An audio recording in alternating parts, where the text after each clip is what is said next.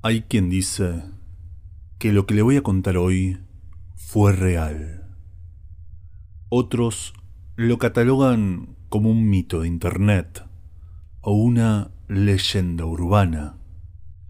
Pero a veces esa es la mejor forma de ocultar algo. Esta historia nos remonta a finales de la década del 50, en pleno auge de la Guerra Fría. Una época donde el KGB ruso comenzó a investigar las capacidades psíquicas de las personas, en una respuesta muy coordinada a las investigaciones que también realizaba Estados Unidos. Una investigación paranormal que luego saldría a la luz bajo el nombre de Proyecto 10003. Entre tantos experimentos, un grupo de científicos estaba abocado a descubrir los límites de la resistencia humana. Y para ello, seleccionaron a cinco reos, cinco reclusos muy especiales. Debían tener buena salud mental, no padecer ninguna enfermedad y además tenían que estar en buena forma física. Pero también no debían tener a nadie esperándolos allá afuera, nadie que los reclame, una forma de seguro por si algo salía mal. Y les ofrecieron un trato si soportaban el experimento, serían libres y todos sus crímenes olvidados. Ese experimento consistía en pasar 30 días sin dormir.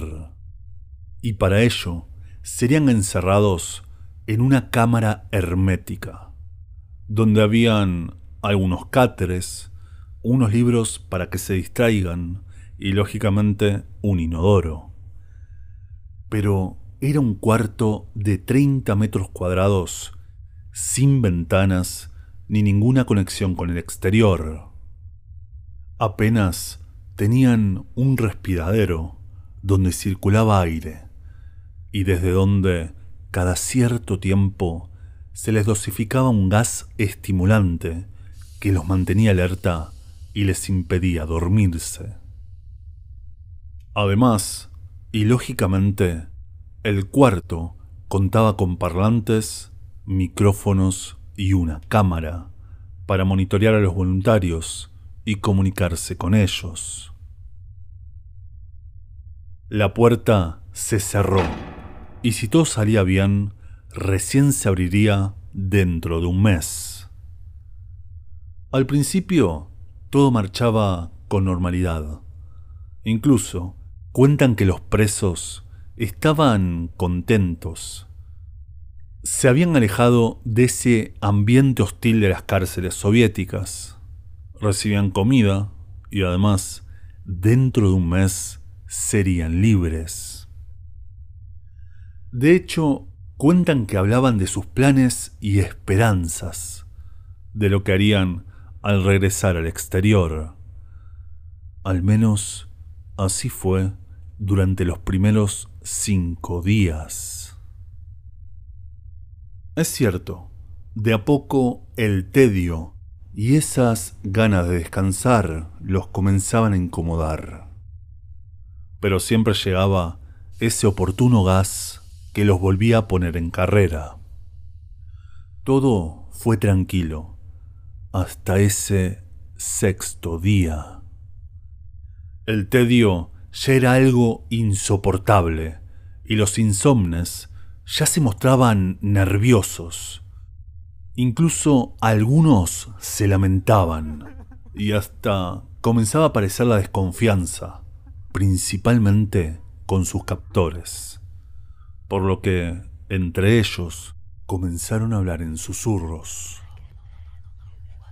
Los nervios siguieron en alza y llegado el noveno día, esos susurros se transformaron en insoportables griteríos. Los insomnes ya no se soportaban y comenzaron las agresiones. Sin embargo, el experimento debía continuar. 14 días, dos semanas, y todo era un completo caos. Los libros fueron destripados, los colchones desgarrados, y las peleas y los gritos eran constantes y ensordecedoras. Los científicos del KGB intentaron intervenir. Les dijeron que ingresarían bajo la excusa de hacer mantenimiento a las cámaras. Que se aparten de la puerta, se tiren al piso y pongan las manos en la cabeza. De moverse, serían disparados. Pero si cumplían, uno de ellos sería liberado. Entonces, una voz respondió a la sugerencia. No queremos ser liberados. Llegó el día 16 y el caos finalmente se llevó a la primera víctima. Cuentan que entre cuatro salieron contra uno, contra el más joven. Y para no ser vistos, taparon con excremento las cámaras. Luego, los gritos fueron suficientes como para imaginarse lo que había ocurrido. Una tragedia que fue sucedida por un lúgubre silencio. Los siguientes días, la constante fueron los golpes en las paredes, hasta que el día 18 ocurrió la siguiente tragedia. Uno de los insomnes pedía clemencia. Sabía que sería el siguiente, por lo que pedía piedad, piedad a los científicos, que lo devuelvan a la cárcel. Él solamente quería dormir. Y tras gritos de dolor, volvió a reinar ese asfixiante silencio. Ya solo quedaban tres, en un cuarto teñido completamente de rojo.